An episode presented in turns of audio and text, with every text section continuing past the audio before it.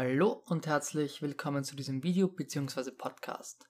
In diesem Video möchte ich dir zeigen, wie du ganz einfach feststellen kannst, dass Regelmäßigkeit beim Amazon Notizbuch Business wesentlich effektiver ist, als einen Bestseller zu haben. Ich sehe immer wieder Leute, die einfach versuchen, den perfekten Bestseller zu bauen und zu kreieren und nicht darauf achten, regelmäßig Designs hochzuladen. Das wird vielen von euch schon sehr klar sein, aber ich möchte es in diesem Video dennoch noch einmal ansprechen und euch zeigen.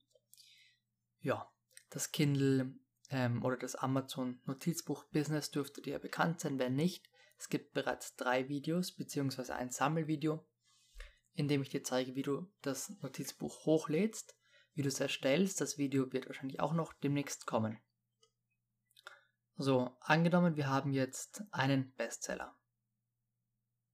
Ja, das hier ist unser Notizbuch. Der Bestseller macht uns 100 Euro im Monat. Gut, das wissen wir. Das ist immer gleich ungefähr. Also es schwankt zwischen 100 und oder 50 und 100 Euro. So. Jetzt, das, den erstellen wir einmal und dann erstellen wir nichts mehr. Weil wir denken, ja, diese 100 Euro reichen uns vollkommen. Jetzt haben wir hier aber Notizbücher. Wir basteln uns jeden Tag ein Notizbuch und laden es hoch. Jeden Tag eines. So. Und jedes davon hat Potenzial, uns einen Euro zu machen. So.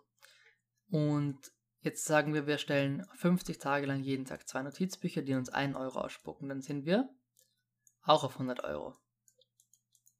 Das klingt noch sehr stupide und einfach, aber wo ist jetzt der große Unterschied? Das hier ist unser Bestseller. Der hier wird am häufigsten gekauft und spuckt uns immer wieder 100 Euro aus. Aber was passiert, wenn unser Bestseller, schreib BS drüber, unser Bestseller kopiert wird?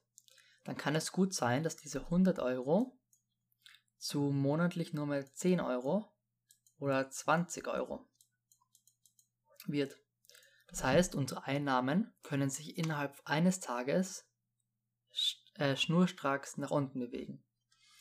Was kann hier passieren? Wenn wir hier konstant immer ein Buch hochladen, das uns einen Euro einbringen kann, haben wir im, irgendwann nach einem Jahr sozusagen oder nach einem halben, wir haben gesagt, wir laden täglich zwei hoch, haben wir 365 Euro. Jetzt kann es natürlich passieren, dass eins davon kopiert wird. Gut, dann fällt dieser Euro weg. Wie viel haben wir denn noch?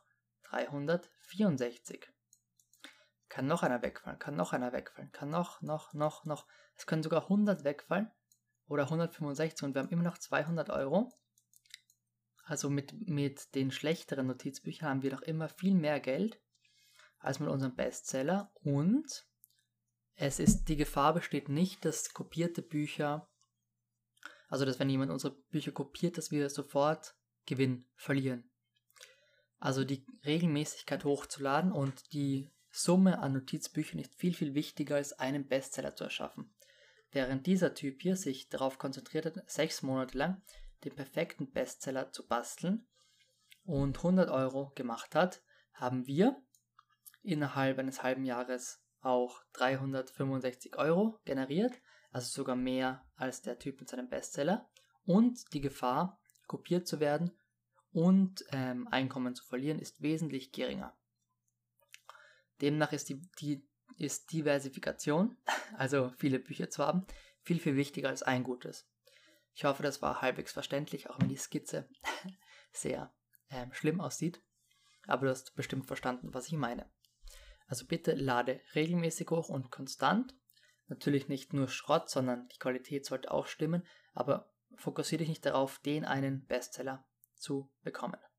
Das hier ist nämlich nicht wichtig. Mach lieber 100 kleine als einen großen. So, das war's von mir mit diesem Video. Und ich bedanke mich fürs Zuhören und Zusehen. Ich hoffe, du bist beim nächsten Mal wieder dabei. Bis zum nächsten Mal. Ciao.